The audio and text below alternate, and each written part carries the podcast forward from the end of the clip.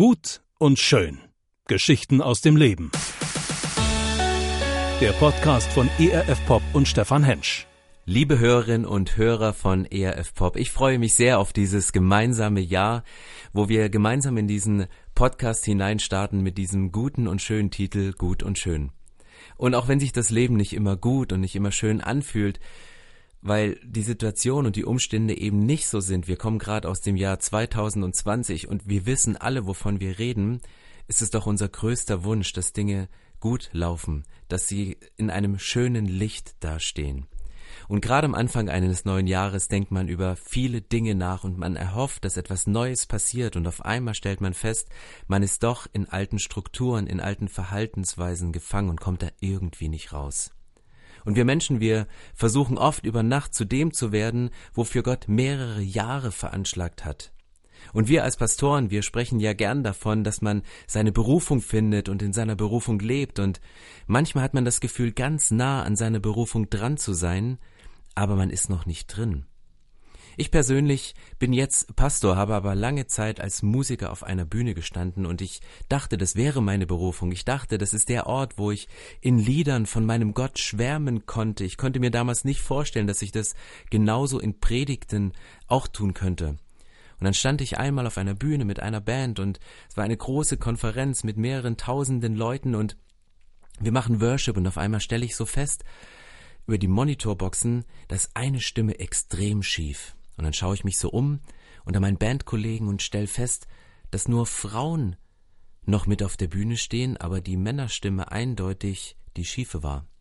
Dann habe ich mir die DVDs genommen, bin zurück nach Berlin gegangen und habe gesagt, wenn ich schon so ein berühmter Worship-Musiker bin, dann muss ich jetzt ein bisschen meiner Berufung nachhelfen und ich nehme Gesangsunterricht. Ich habe mich ins Internet gesetzt, habe einen Gesangslehrer gegoogelt, bin zu ihm hingegangen und habe ihm gesagt, du, ich bin ein berühmter Worship-Musiker im christlichen Bereich. Bitte hilf mir, meine Stimme auf ein Niveau zu bringen, wo ich dem standhalten kann, wo ich dem gerecht bin.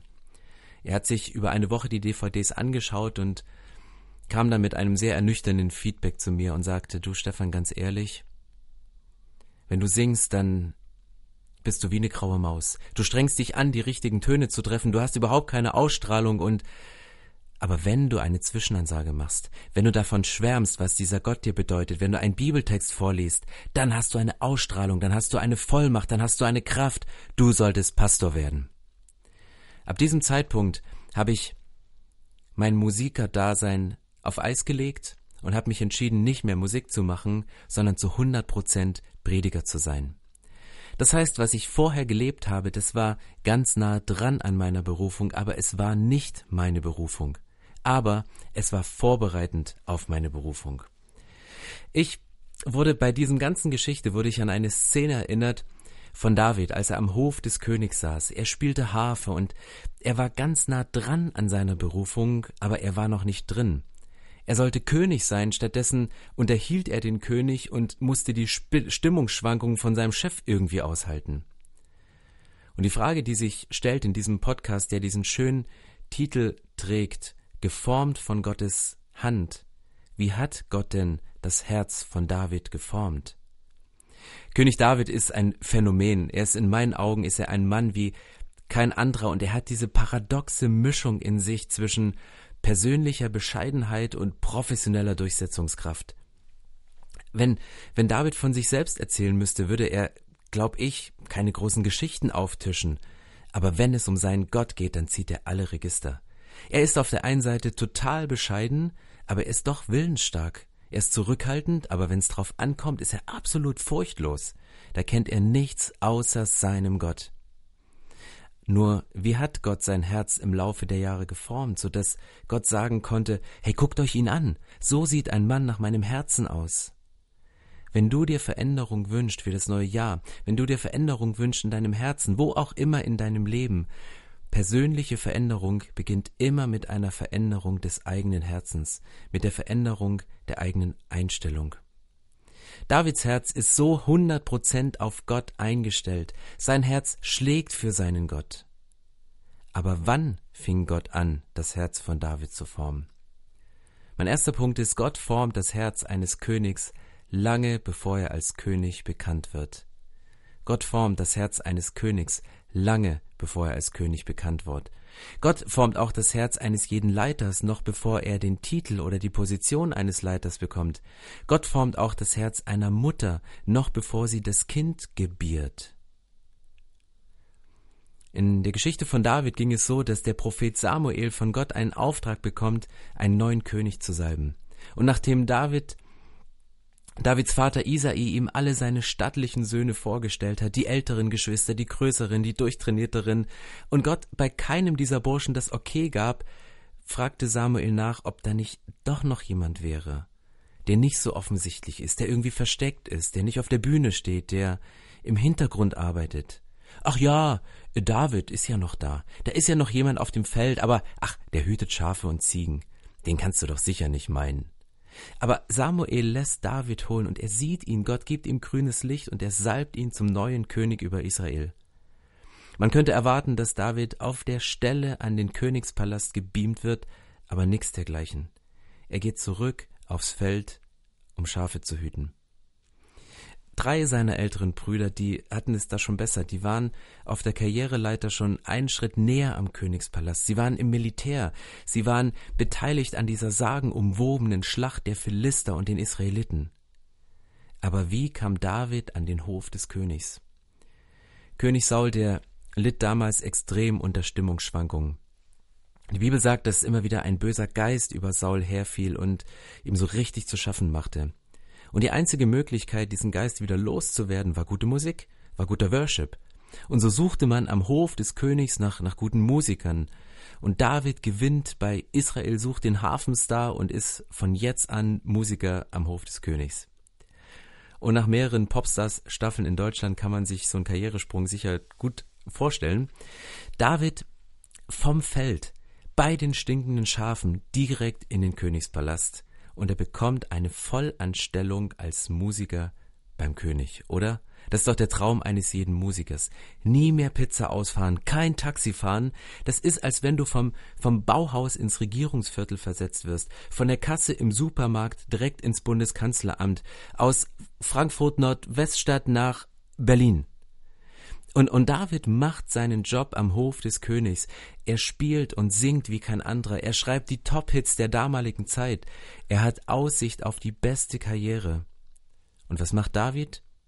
Er geht immer wieder zurück auf das Feld, um die Schafe seines Vaters zu hüten. In 1 Samuel 17, Vers 16 steht, hin und wieder kehrte er von Sauls Königshof nach Hause zurück um in Bethlehem wieder die Schafe und Ziegen seines Vaters zu hüten. David ist bereits zum König gesalbt, er arbeitet ganz nahe an seiner Berufung am Königshof, und trotzdem geht er immer wieder zurück, um die Tiere seines Vaters zu hüten. Das ist genau der Ort, an dem Gott das Herz von David formte. Wo wird also das Herz eines Königs geformt? Dort, wo es keiner sieht, dort wo keiner klatscht, wenn du einen Kampf gewinnst, an der Stelle, wo du am wenigsten erwartest, dass sie deiner Berufung überhaupt entspricht. Und ich sage das jetzt ganz bewusst als Pastor, dein Herz wird nicht im Gottesdienst geformt. Dein Herz wird nicht nur durch eine gute Anbetungszeit geformt oder eine Reihe vollmächtiger Predigten. Gott formt dein Herz im Alltag. Dort, wo du das lebst, wovon du überzeugt bist. Dort, wo du das lebst, wovon du am Sonntag in der Kirche gehört hast. Dort, wo du das lebst, was du Sonntag in den Liedern besingst. Gott formt dein Herz zu etwas Besonderem, lange bevor du als etwas Besonderes bekannt wirst. Ich kenne einige Menschen persönlich, deren Job, den sie gerade machen, nicht deckungsgleich ist mit der Berufung, die Gott über ihrem Leben ausgesprochen hat. Sie erleben Situationen, von denen sie sagen, ich bin kurz davor, meine Berufung zu leben, ich bin ganz nah dran. Und wenn es bei euch ähnlich ist und ihr innerlich noch nicht das Gefühl habt, angekommen zu sein in eurer Berufung, gebt dieser Unruhe nach. Gebt dieser Unruhe nicht nach und sucht so lange nach der Berufung, bis ihr das Gefühl habt, angekommen zu sein. Weil Berufung hat immer das Gefühl, angekommen zu sein. Aber auch ihr, ihr müsst zurück aufs Feld, zurück in die Klinik, zurück auf den Baumarkt, zurück zum Arbeitsamt, zurück zu den Schafen. Jeder muss irgendwie immer wieder zurück und er erlebt diese Spannung zwischen Berufung und Alltagsleben. Warum? David lebt in seiner Berufung als König und schuftet trotzdem auf dem Feld. Gott formt dein Herz so lange, bevor du realisierst, dass du bereits in deiner Berufung lebst. Mein zweiter Punkt. Gott formt das Herz eines Königs durch scheinbar unbedeutende Dinge. Das Dumme daran ist, dass dies so überhaupt gar keiner mitkriegt. Das sind die versteckten Sachen, die keiner sieht. Und bei David haben es noch nicht mal seine eigenen Brüder mitbekommen, noch nicht mal seine eigene Familie, noch nicht mal seine eigenen Eltern. Keiner hat es gesehen, keiner hat es wertgeschätzt, keiner hat es ausgesprochen. Weil als David auf dem Schlachtfeld angekommen ist, wird er gleich von seinen Brüdern angemacht. Hey Kleiner, was bist du denn hier? Schaulustig oder was? Ey, willst du auch mal was Großes erleben und nicht immer nur auf dem Feld bei deinen stinkenden Schafen hocken? Und dann kriegt David auf einmal mit, dass Goliath den Namen seines Gottes beleidigt, dass er das Volk Gottes beleidigt, dass er gegen das ablästert, was ihm so wichtig ist. Goliath beleidigt das, was David am wichtigsten ist. Und dann hört David von dieser Belohnung, die man bekommt, wenn man diesem Lästermaul das Handwerk legt, und es war nicht ganz übel, weil der Sieger bekam eine Menge Geld, die Tochter des Königs und die gesamte Familie musste nie wieder Steuern zahlen. Und David dachte sich so, das mit den Steuern lohnt sich, und geht in den Kampf. Und dann wird David nach seinen Qualifikationen gefragt, die er mitbringt, um diesen Job zu erledigen. Saul fragte ihn, warum willst du gegen Goliath gewinnen? David antwortete mit seinen Erfahrungen, die er auf dem Feld gemacht hat. Wenn immer eins meiner Schafe in Not geraten war, dann bin ich los, dann habe ich den Bären in Stücke zerlegt. David konnte in dem Moment noch keine großen Kriegserfolge vorzeigen. Er erzählte Saul einfach, was er im Alltag so macht, wie er sich im Kleinen bewährt hat, welche Erfahrung er unter der Woche gemacht hat. Vers 32 in Kapitel 17 1 Samuel. Mein König, sagt David zu Saul, von diesem Kerl müssen wir uns doch nicht einschüchtern lassen. Ich will den Kampf mit ihm aufnehmen. Das ist unmöglich, antwortete Saul. Wie soll ein junger Mann wie du den Zweikampf mit diesem Philister gewinnen? Du bist ja noch fast ein Kind, er aber ein erfahrener Soldat, der von Jugend auf gelernt hat, mit Waffen umzugehen. Doch David ließ nicht locker. Als ich die Schafe und Ziegen meines Vaters hütete, kam es immer wieder vor, dass ein Löwe oder ein Bär die Herde überfiel, ein Schaf packte und es wegschleppen wollte. Dann lief ich ihm nach schlug auf ihn ein und riß ihm seine Beute aus dem Maul. Stützte er sich dann wütend auf mich, packte ich ihn an der Mähne oder am Fell und schlug ihn tot. So habe ich mehrere Löwen und Bären erschlagen, und diesem Philister soll es nicht anders ergehen, denn er hat sich über das Heer des lebendigen Gottes lustig gemacht. Der Herr wird mich aus den Klauen von Löwen und Bären retten. Der wird mich genauso auch vor diesem Philister schützen. David, der handelt hier straight nach dem Motto, sag Gott nicht, wie groß deine Probleme sind, sondern sag dein Problem, wie groß Gott ist. David hat sein Leben riskiert für seine Schafe, ohne dass das jemand von ihm erwartet hätte. Damals gab es keine Elektrozäune oder deutsche Schäferhunde, dass da mal ein Schaf über die Klippe springt oder von einem Bären gerissen wird. Das passiert halt, das war einkalkuliert, damit rechnete man. Niemand erwartete von David, sein Leben für so ein Schaf aufs Spiel zu setzen. Und David hätte auch sagen können, ich bin bereits zum König gesalbt, also ich, ich, kann doch nicht mein Leben riskieren. Gott hat bestimmt noch Größeres mit mir vor. Er braucht mich noch, um gegen Riesen zu kämpfen und um Kriege zu gewinnen. Es wäre doch äußerst dumm, mein Leben für so ein blödes Schaf aufs Spiel zu setzen. Was hat David gelernt, bevor er seinen ersten großen Auftritt hatte, wo die Leute sehen konnten, was für ein Herz in ihm schlug. Er hat gelernt, sein Leben zu riskieren für seine Schafe. Er hat seine eigene Sicherheitszone verlassen, hat sich in Gefahr begeben und ist für etwas eingetreten, was ihm anvertraut war.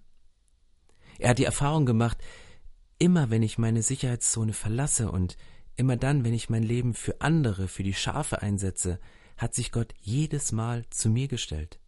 Jedes Mal hat Gott mich beschützt, jedes Mal hat Gott mir geholfen, dieses Tier zu besiegen, und in ihm hat sich über die Jahre eine innere Gewissheit geformt, wenn ich mein Leben riskiere, um das zu beschützen, was mir anvertraut ist, dann stellt sich Gott zu mir. und er hat gelernt, große Klötze auseinanderzunehmen, die einem das wegnehmen wollten oder beleidigen, was ihm wichtig ist. Es gab eine Situation in meinem Leben, wo mir jemand etwas wegnehmen wollte, was mir extrem wichtig war. Es war der Tag meiner eigenen Hochzeit, alle Gäste waren versammelt und wir warteten sehnsüchtig auf die goldenen Worte des heranwachsenden Pastors, um endlich das Buffet zu eröffnen. Und alle waren anwesend, außer meine Braut. Die war nirgends zu finden. Auf der Toilette konnte sie nicht sein, das war mit ihrem Hochzeitskleid unmöglich, und in der Gegend, in der wir gelebt haben, waren Brautentführung üblich. Und ich checkte sofort die Situation. Ich scannte den Raum wie ein Geheimagent nach fehlenden Gästen. Drei meiner Mitstudenten fehlten. Ich kombinierte in meinem Kopf wie Jason Bourne in Sekundenschnelle die Fakten. Ich sprach zu meinem Schwiegervater, der nur unwesentlich kleiner ist als Goliath. Hol schon mal das Auto, und dann sind wir mit quietschenden Reifen vor die Aula der Bibelschule gefahren, in der gerade eine große Männerkonferenz stattfand. Ich ging mit gezielten Schritten wie Tom Cruise in Top Gun den langen Gang entlang, der gesäumt war von Männern mit grau meliertem Haaren und schwarzen Anzügen. Da vorn stand sie, meine Braut. Mit meinen Blicken tötete ich alle drei Mitstudenten, nahm meine Braut mit dem Händedruck eines Bruce Willis an die Hand und führte sie unter tosendem Applaus unter Standing Ovations aus dem Konferenzsaal. Und wir sind zurück die Wut, die in mir drin war, dieser Kampfgeist, dieser Wille, jemand nimmt mir etwas, was mir gehört, in einem Moment, der für uns reserviert war, der hatte mich emotional zu Höchstformen auflaufen lassen, und ich war bereit zu kämpfen gegen alles und jeden, der sich mir in den Weg stellt. Und genauso ging es David in diesem Moment. Er kämpfte nicht nur für seine Braut, nicht nur für eine Beziehung, sondern für seinen Gott, für den, der ihm alles in seinem Leben bedeutete, der alles geschaffen hat und für den er lebte. Und David ist jedes Mal zur Wildsau geworden im wahrsten Sinne des Wortes, wenn eines seiner Schafe von einem Bären gerissen wurde. Und jetzt kam er zu dem Kampf und hörte Goliath so dermaßen ablästern über seinen Gott und er hörte ihn, wie er sein Volk beleidigte, was ihm noch wichtiger war als seine Schafe, und da konnte David nicht anders und sagte, ich werde kämpfen. Ich werde sowas von kämpfen. Und König Saul gibt David dann grünes Licht und stellt David alle menschlichen Mittel zur Verfügung, die nach seiner Erfahrung nach ein Krieger brauchte, um einen solchen Gegner zu besiegen. Und hier wird gut deutlich, dass Gott das Herz von David bereits geformt hat, weil Saul möchte ihn mit menschlicher Hand formen, er möchte ihn mit menschlich üblichen Mitteln zu einem Krieger machen, er bringt ihm eine Rüstung, ein Schwert, einen Helm, Saul greift auf seine menschliche Erfahrung zurück. David dagegen greift auf die Dinge zurück, mit denen Gott ihn geformt hatte. Saul möchte David kurzfristig zu dem formen, wofür Gott Jahre gebraucht hat. Wir Menschen versuchen oft, über Nacht zu dem zu werden, wofür Gott mehrere Jahre veranschlagt hat. Was passiert? David nimmt fünf Brote und zwei Fische. Ah nee, sorry, das war eine andere Geschichte. Er nimmt er nimmt einen Stock, er nimmt seine Schleuder und fünf glatte Kieselsteine und geht scheinbar ungeschützt in den Kampf. Er verlässt wieder seine Sicherheitszone mit der Erfahrung im Kopf, wenn Gott mir schon hilft, wenn ich mich für meine Schafe einsetze, wie viel mehr wird er mir helfen, wenn ich mich für seinen Namen einsetze? Und was macht er dann? Er macht dieselbe Bewegung im Kampf gegen diesen angsteinflößenden Feind, vor dem eine ganze Armee wochenlang gezittert hat. Er macht dieselbe Bewegung, die er auch im Kampf gegen die Bären angewandt hat, eine Bewegung, die er aus seinem Alltag kannte, dieselbe Bewegung, die er im Kleinen gemacht hat, macht er auch im Großen, nichts anderes. David hat sein Leben lang unter schlechten Verhältnissen sein Bestes gegeben. Sein Herz war deswegen ready, gegen Goliath zu kämpfen, weil er gelernt hat, sich für seine Schafe einzusetzen. Und das ist die Herausforderung für uns heute. Gib dein Bestes unter schlechten Verhältnissen. Dieselbe Bewegung, die du im Kleinen machst, die machst du auch im Großen. Wenn Gott sieht, wie du dein Leben für deine Schafe einsetzt, dann kann es ganz schnell gehen, dass du dich auf einmal in etwas ganz Großem wiederfindest. Dass Gott dich auf einmal für etwas gebraucht, wovon Menschen noch Jahrhunderte später reden werden. Deswegen kämpfe für deine Schafe und du wirst Riesen besiegen. Kämpfe für deine Schafe und du wirst Riesen besiegen.